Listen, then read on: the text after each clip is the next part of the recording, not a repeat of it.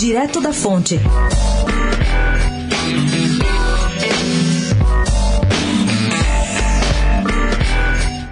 Com o acordo de leniência fechado em novembro, a antiga Engevix, hoje Nova Participações, voltou a ter crédito na praça.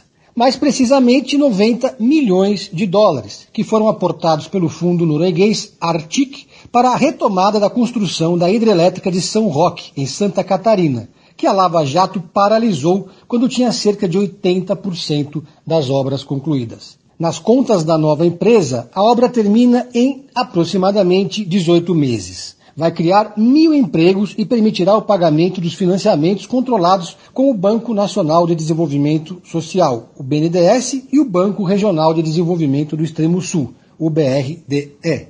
Pedro Venceslau, especial para a Rádio Eldorado, direto da fonte.